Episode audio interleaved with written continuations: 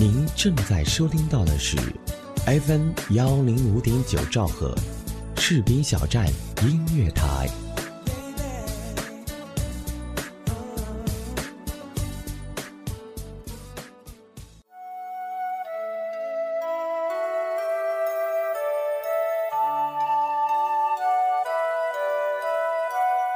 不知道大家坐在哪里听一航讲故事呢？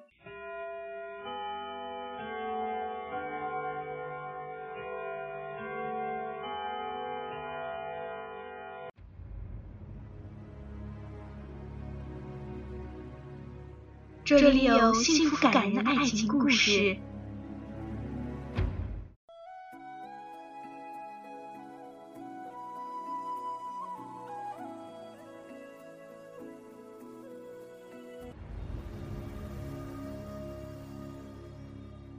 这里有鲜为人知的英雄传记。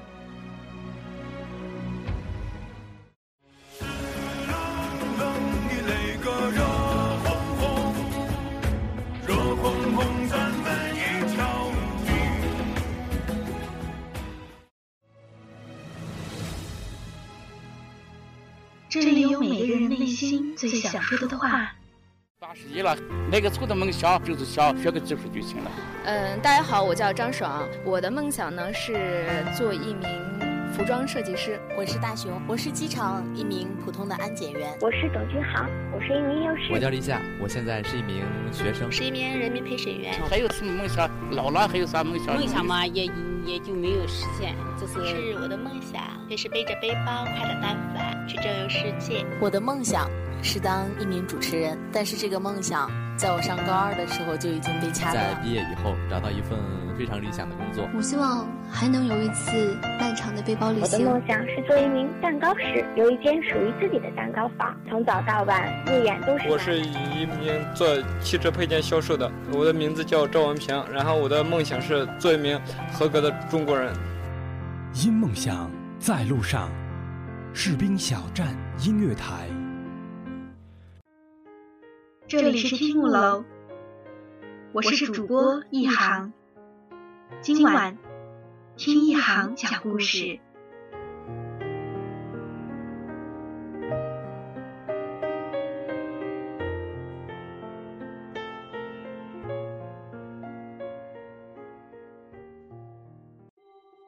嘿，亲爱的耳朵们，大家晚上好！这里是 FM 幺零五点九兆赫士兵小站音乐台。欢迎走进听木楼，听一行讲故事。我是主播一行。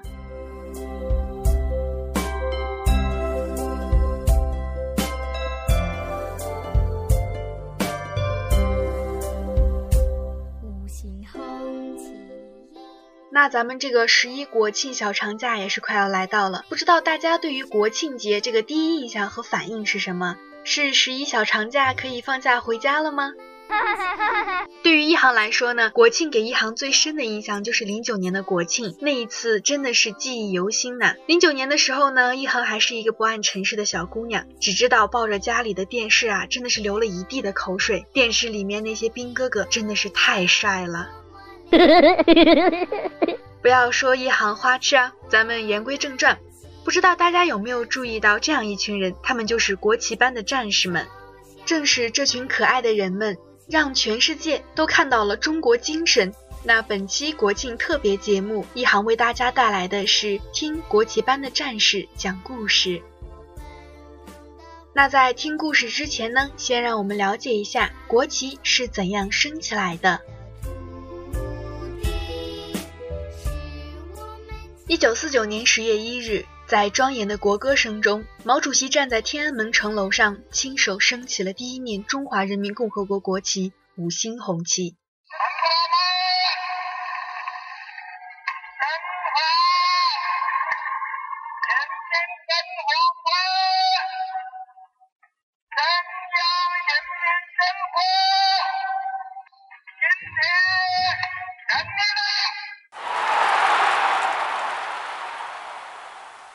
这句振奋人心的伟大声音，就随着国旗的高高飘起，传遍了世界每一个角落。毛主席亲手第一次将五星红旗升起以后呢，一九四九年十月二日起，升旗的任务交由北京市供电局担任。当时对在天安门广场升国旗还没有特别的规定和要求，只是把国旗顺利的升到旗杆顶端，也不是每天都在升国旗，只有重大节日才升国旗，也不奏国歌。有时候通过长安街时还要给自行车让道。降旗时，等太阳快落山了，就按电钮降下国旗，把国旗扛回来放在房檐下。在相当一段时间里，负责升国旗任务的是供电局工人师傅胡其俊。一九八二年十二月二十八日，北京卫戍区警卫二师六团十一联队奉命进驻天安门地区，担负升降国旗等任务。六团十一连接勤后，将升旗、降旗和护旗的任务交于五班。一九八三年二月一日，警卫二师奉命改编为中国人民武装警察部队北京市总队，六团十一连也随之改编为六支队十一中队。五班仍担负升旗、降旗、护旗任务。庄重严肃的新的升旗仪式也由这天开始试行，一人擎旗，两人护旗。昂首挺胸，正步行进。每天，战士们在千万双肃穆的眼睛注视下，将鲜艳的五星红旗与太阳一同升起和降落。为了保证升降国旗时间的准确性，战士们从天文台要来了北京地区一年三百六十五天太阳升起和降落的时间，编制成升降旗时刻表，每天按时升降国旗。国旗从旗杆底端升到顶端的时间是两分零七秒，这个时间正好是太阳的上边缘与地平线相切到整个太阳露出地平面的时间。最初的升旗仪式虽然有些简单，却产生过极其深远的影响，在共和国的国旗史上写下光辉的一页。一九九零年六月二十八日，第七届全国人大常委会第十四次会议通过并颁布了《中华人民共和国国旗法》，从十月一日起实行。一九九一年二月二十三日起改建国旗杆基座，改建后的国旗杆高三十米。国旗杆改建之后，国旗班改为国旗护卫队，并确定由三十六人组成，其中擎旗手一名，左右是两名手握冲锋枪的护旗手。随后是由一名佩戴手枪的警官带领三十二名拖半自动步枪的护卫队队员组成的长方形护卫国旗进行。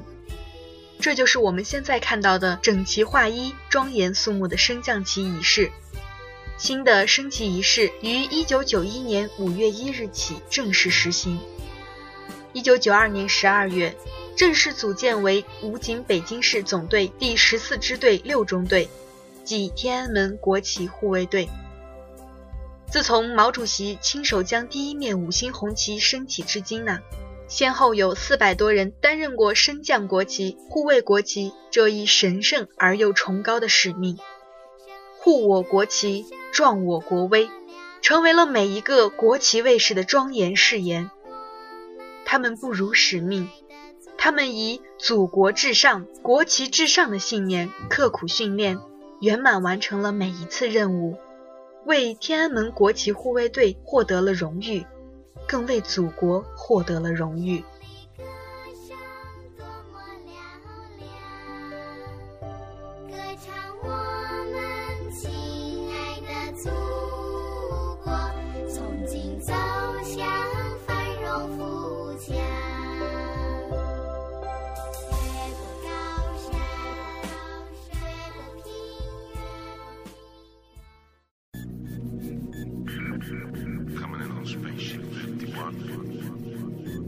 士兵小站立足精品，打造视听完美享受，铸造品质，突破创新，缔造卓越品牌效应，创造价值，做精品电台 FM 幺零五点九，士兵小站音乐台，创新力求发展，品质营造未来。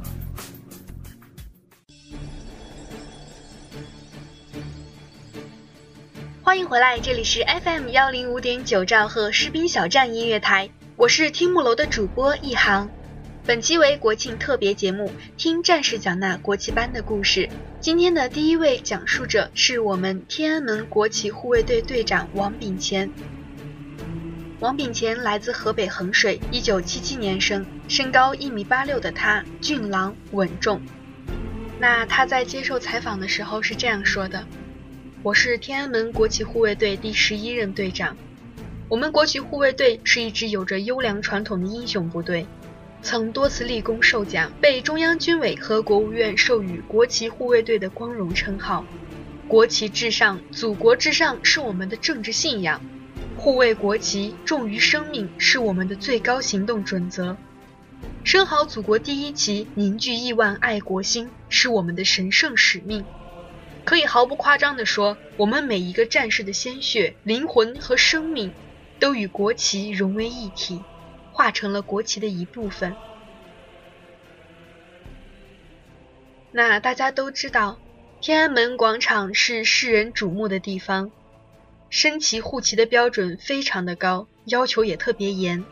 每天升降国旗必须同太阳升起和降落的时间一样，早一分不行，晚一分也不行。从金水桥头到国旗杆下，正步走一百三十八步。多一步不行，少一步不行。护旗兵行持枪礼，必须是同一个声音，慢一点不行，快一点也不行。守卫国旗的哨兵要像钉子一样钉在哨位上，晃一下不行，吭一声也不行。特别的环境、特殊的任务、特殊的岗位，要求我们每个人既要有强烈的爱国之心，更要具备特殊的素质。从一名普通军人成为一名合格的升旗手、护旗兵，需要从生理到心理，再到灵魂与生命的紧张艰苦的磨练过程。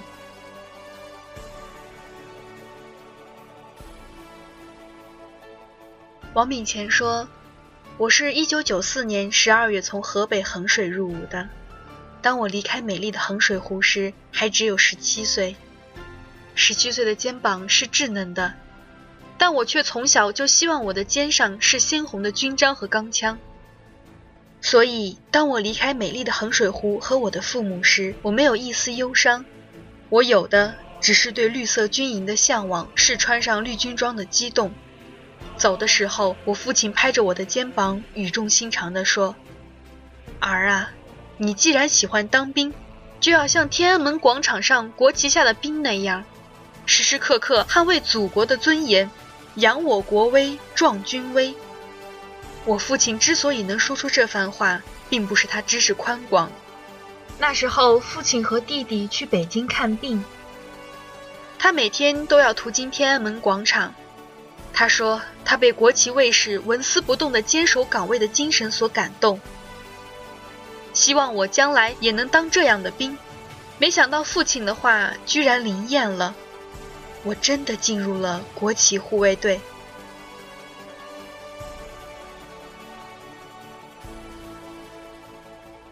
我是一九九五年五一前夕被选入国旗护卫队的。当我被选进国旗护卫队的命令一下，我就跟所有被选进国旗护卫队的战士一样，迫不及待的打电话回家。我兴奋的不知道怎么告诉父亲。我不但告诉父亲我被选进国旗护卫队了。我还在电话里迫不及待地邀请父亲，要五一来看我升旗，要他千万记住来故宫找我。我不是想家，我是太想让父母早日看到我站在国旗下的雄姿了。五一的时候，我父亲真的来到北京看我第一次参加升旗。父亲告诉我，当我迈着整齐雄壮的步伐走出天安门城楼，走上金水桥。走过长安街，走到国旗杆下时，他高兴的心里都开花了，泪水止不住的往下掉。他说他没想到，他的儿子居然会是一名光荣的国旗手。升旗仪式结束后，我与父亲在金水桥见了面，父亲显得特别激动，因为他的手和声音都在发抖。他以前跟我说什么，都是拍着我的肩或者头。那天，他居然激动地伸出双手，紧紧握住我的手，好像是两个领导人亲切会晤一样。我现在想起来，还都忍不住的笑。父亲说：“儿啊，部队领导把你放在国旗护卫队的岗位上，是对你的高度信任，更是咱家的光荣啊！你一定要好好工作，干出点成绩来。”咱们都知道，要成为一名国旗卫士是需要付出艰辛和努力的。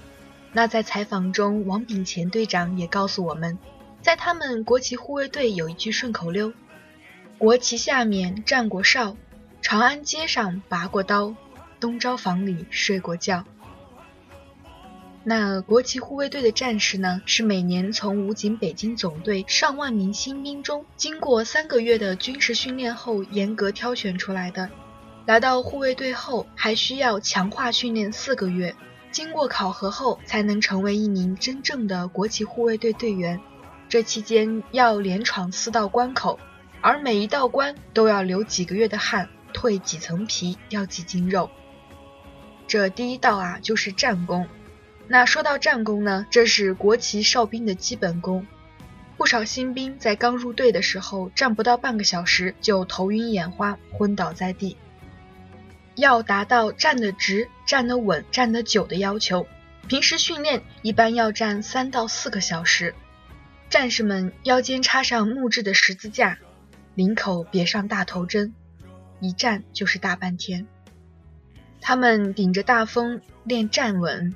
迎着太阳练不眨眼，甚至他们会抓来蚂蚁放在脸上爬来爬去，练面部表情和毅力。就这样，为了练就良好的形体，从升旗手到护旗兵，睡觉时不用枕头，平躺在硬板床上，保持腰杆笔挺，头正颈直。这第二道关练的是走弓，由三十二人组成的拖枪方队要横看成列，纵看成行。步幅、摆臂、目光都要求保持一致。为了过好这一关，战士们白天绑上沙袋练踢腿，用尺子量步幅，每一步必须都是七十五厘米，用秒表卡步速，每分钟都是一百一十二到一百一十六步，一踢就是成百上千次。第三道就是练持枪功，护骑兵用的是杜洛里兵枪。夏天手出汗容易滑落，冬季冰冷的手握不住枪。为了达到操枪一个声音一条直线，战士们就在枪托下吊上砖头练臂力，腋下加上石子练定位，直到手掌拍肿了，虎口正裂了，右肩磕紫了，他们也就算闯过这道关了。这第四关就是练眼功。眼功是国旗卫士内在的神韵与外在仪表的双重体现。只要看到每一个战士执勤时的眼神，你都会对“炯炯有神”的这个词有着深刻的理解。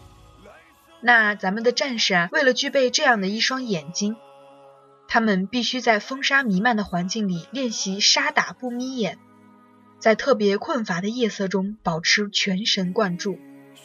所以说，我们国旗护卫队的战士们几乎每一天都是伴随着汗水、泪水度过的。王敏前队长告诉我们，每天每个战士都是累得爬不上床，都要大家相互帮忙着抬上床或者扶上床。对于战士们来说，最痛快的事儿就是洗个热水澡，最高兴的事儿就是能美美的睡一觉。战士们也都大概是十八九岁，在家里的时候呢，还是一个很受宠的孩子，是一棵虚弱的小苗。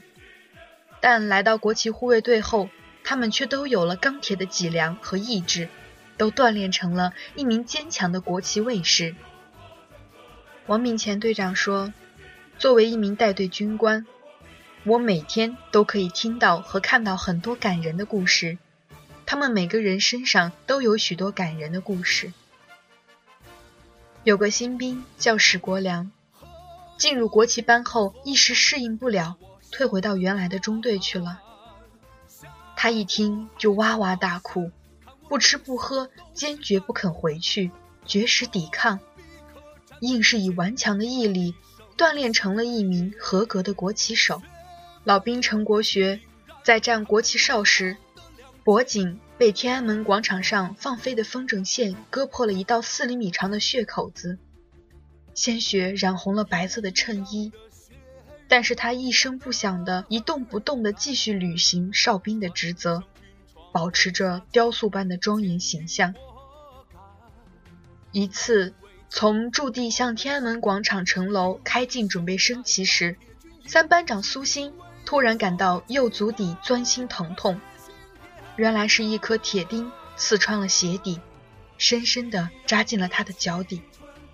他每走一步，钉子就往肉里扎深一点，疼痛就加剧一点。但他依然神态自若地迈着整齐的方步，坚持升完国旗。返回到营区脱靴时，脚和靴子早已连成一体，怎么脱都脱不下来。最后不得不让战友用剪刀把马靴剪开。当他好不容易将马靴从脚上拔下来时，鲜血已经流了半靴筒。听完这些，我想起王敏前队长说过的：“我们的战士就是这样用自己的鲜血和忠诚护卫国旗的。”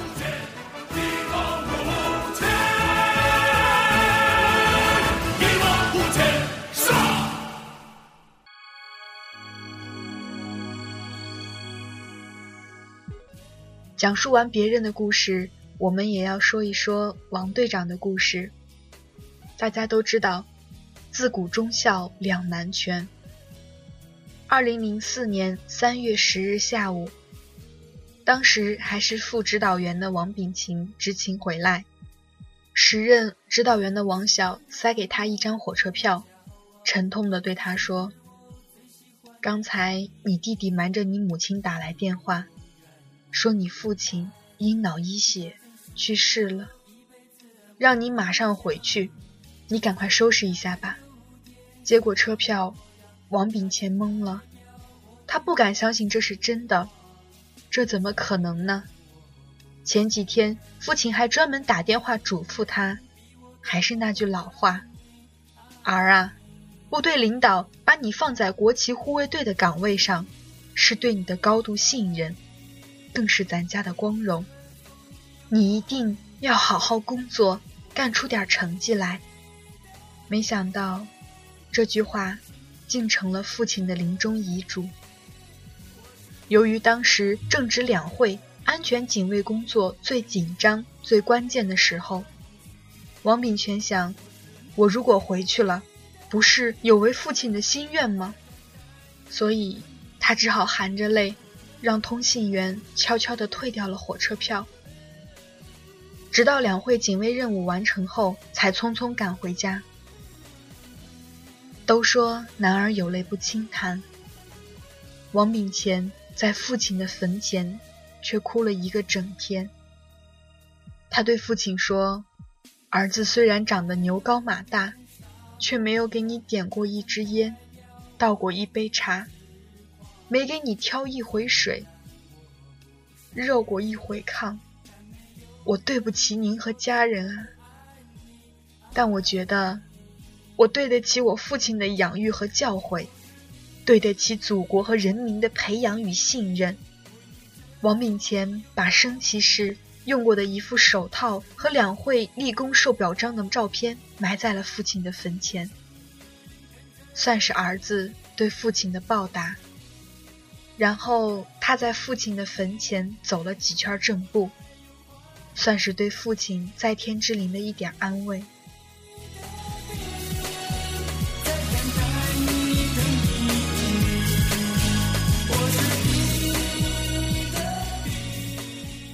在采访的最后，王炳乾队长说了这样一番话：“在我们的眼里，国旗高于一切。为了国旗的荣誉和尊严，我们什么都能付出，哪怕是自己的生命。我们每天都在用心血和汗水来实践，保卫国旗重于生命的诺言。我们奉献青春，干洒汗水，不为别的，只为了国家的荣誉和尊严，使每个中国人都能从中获得希望和力量，使来这里的外国朋友感受到中国的强盛和伟大。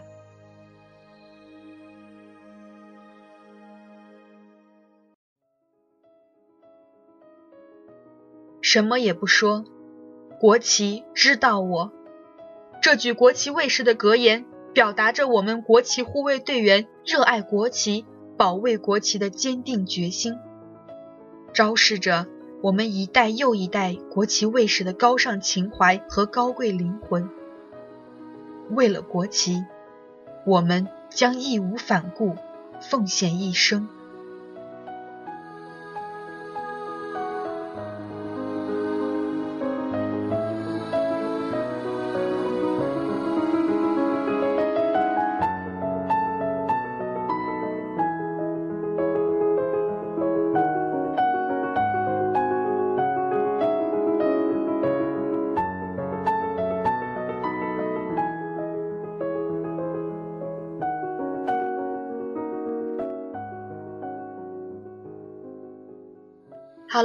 今天的故事就讲到这里了。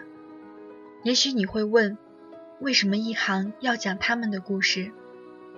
一行这样回答大家：每次在电视里看到国旗在国歌中升起时，每次路过天安门看到守卫在国旗下的战士时，心里就会有一种莫名的感动，我的心就会随着国旗高高飘起。飘起扬眉吐气的骄傲，飘起屹立世界的自豪，飘起一个民族灿烂而幸福的微笑。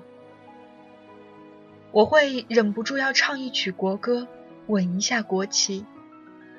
我还忍不住要握一握国旗班战士的手，向他们道一声谢意，问一声你好。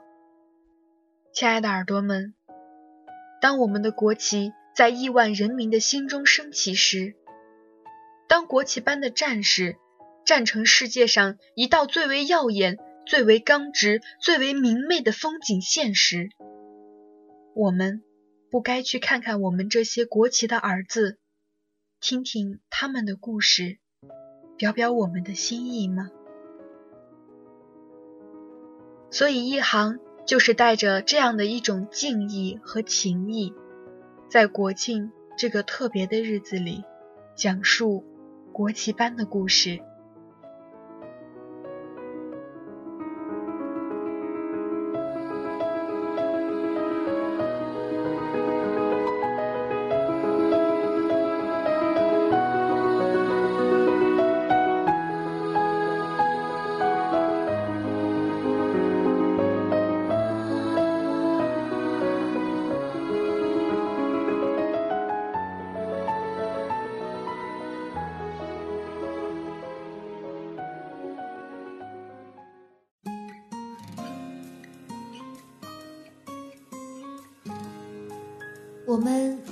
不设防的时候喜欢上一些人，没有什么原因，也许只是一个温暖的微笑，一声体贴的问候。我们也总会不由自主地喜欢上一家电台，往往是因为一个声音或一档打动你的节目。喜欢这种妙不可言的感觉，让我如此心动。士兵小站音乐台。喜欢你，不需要理由。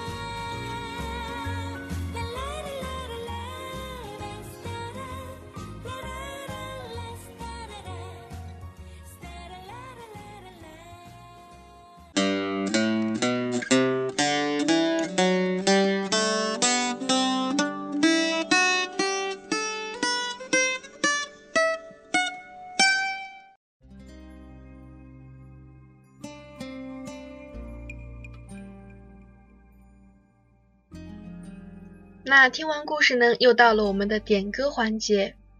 嗯，今天的点歌啊，一行送上的是三首，分别来自听友老狼、主播安可和听众婉儿的歌曲。接下来就让我们在动听的音乐声中结束今天的故事吧。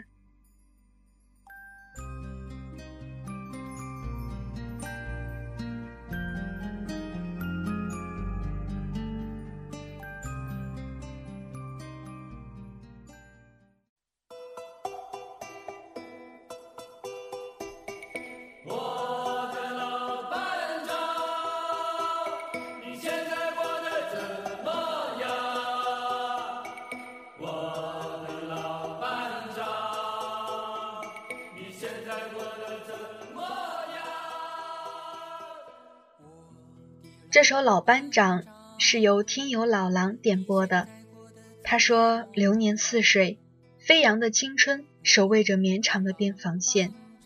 从新兵到老兵，从幼稚变成熟，我们忍受着孤寂，用青春和心血捍卫着不辱的使命。青春无悔，当兵无悔。祝边防老兵身体健康。”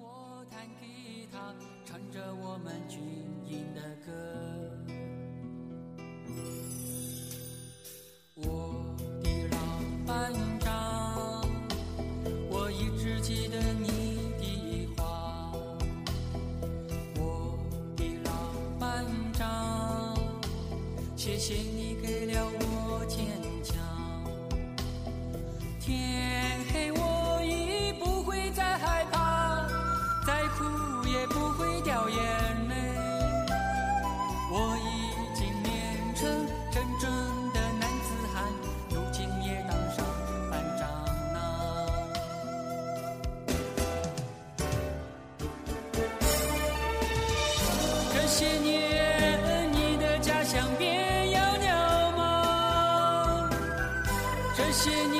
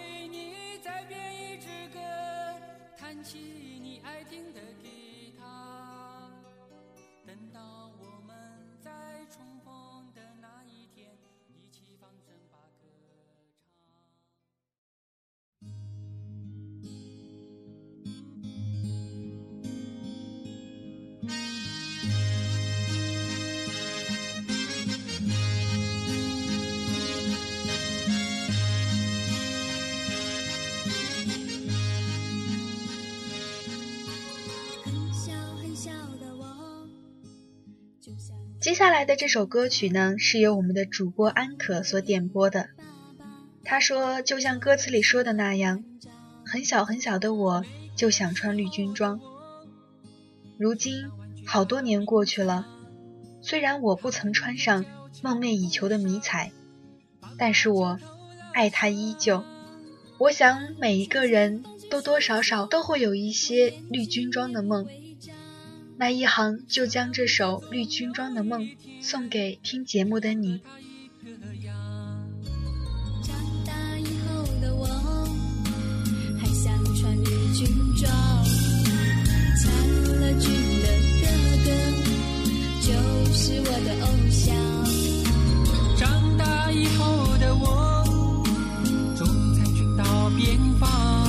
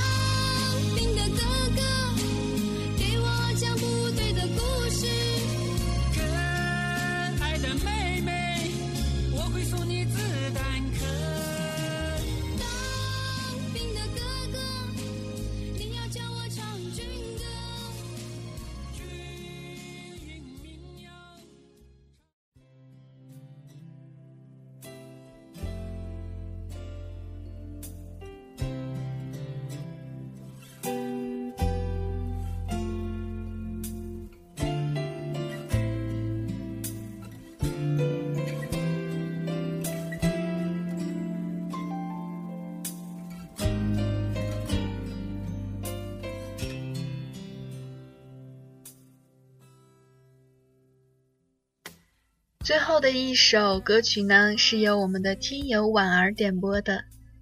他说：“所有的话都不多说了，都在歌里。我知道，你听到歌声就懂我的心。”那一行呢，也是将这首歌曲送给你，送给你想的那个人。祝你们永远幸福。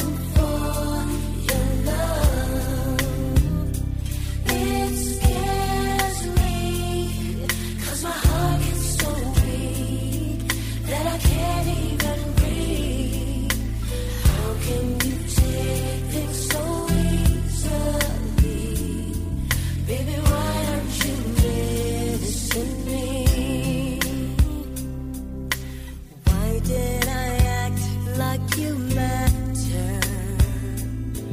It was silly of me to believe. 这里是 FM 幺零五点九兆赫士兵小站音乐台，我是主播一航。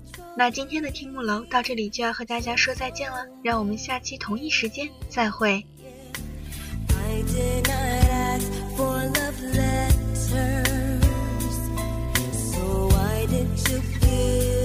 to